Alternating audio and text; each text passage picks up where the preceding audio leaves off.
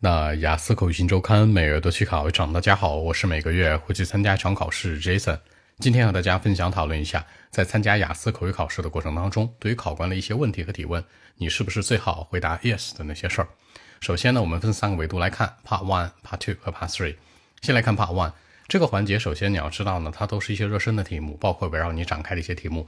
基本上来讲，难度系数是非常浅的，所以说呢，你凭着心情去回答就可以了。那这个过程当中呢，Jason 特别强调大家呢，按照心情去回答，尽量去保证一个真实性，因为他所有的问题都是围绕你展开的，除非偶有的一个类似于第三方的社会观点的题，剩下基本上百分之九十五以上都是围绕你展开的。那你为什么要去犹豫呢？所以说呢，你可以去回答肯定，也可以回答否定。那我们举个例子啊，比如说你是一个女生，那考官问你 Do you like smoking？你喜欢抽烟吗？你说 Jason 我一定要 yes 去回答吗？你就真实情况下是抽，你就 yes 吗？不抽就是 no 吗？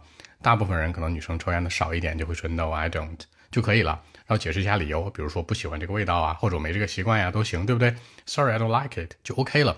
所以说呢，你无论是肯定回答、否定回答都是 OK 的。Part one 这个环节尽量真实、弹性一点，让考官感觉到你们真的在沟通，他会觉得你能听懂问题，你能够去回答，而且很真实、非常自然，这样的分数就会高了。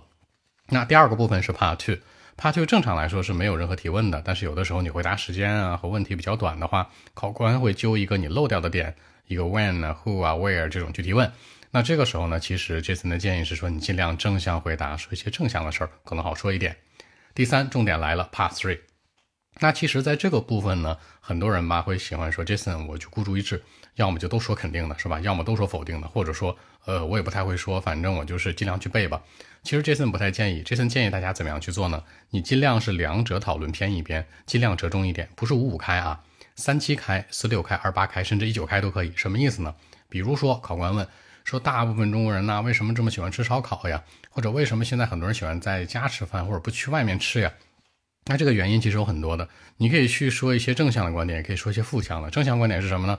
很多人喜欢这个，嗯，在家吃，主要原因是大家觉得其乐融融，家庭氛围更好，拉近人人的关系，对吧？负向的是什么呀？没钱呗，对吧？说白了，钱不够，钱包荷包没那么鼓。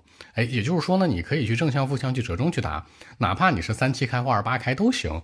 所以说呢，没有必要说完全倒向一边，一定说 yes 或怎样。再比如说啊，考官问了一个问题，特别呃有一点点的这个。呃，消极的问题说，为什么现在很多人随手乱扔垃圾啊？那怎么去避免这事儿啊？或者说中国人是不是都喜欢乱扔垃圾？你说是啊，啊，这次我觉得是啊，大部分都愿意愿意去扔垃圾，不见得吧？就是其实很多人还是很有素质的，你就可以去说那一小部分扔垃圾，那大部分人呢还是可会很规矩的，不会说去随手乱扔啊，怎么怎么样？你这种二八开三七开不也行吗？所以说的话呢，到 Part Three 这个环节啊，尽量大家就是说折中一点。就是哪怕是五五开呀、四六开、三七开都行，而 Part Two 呢，尽量正向回答；Part One 随心所欲，比较真实就可以了。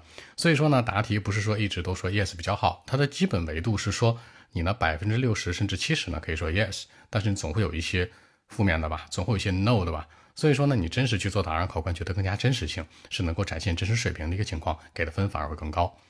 好，那今天这期节目呢，就录制到这里。如果大家有更多的问题，还是可以 follow WeChat B 一七六九三九一零七 B 一七六九三九一零七。希望今天这样期节目给带给你们帮助，谢谢。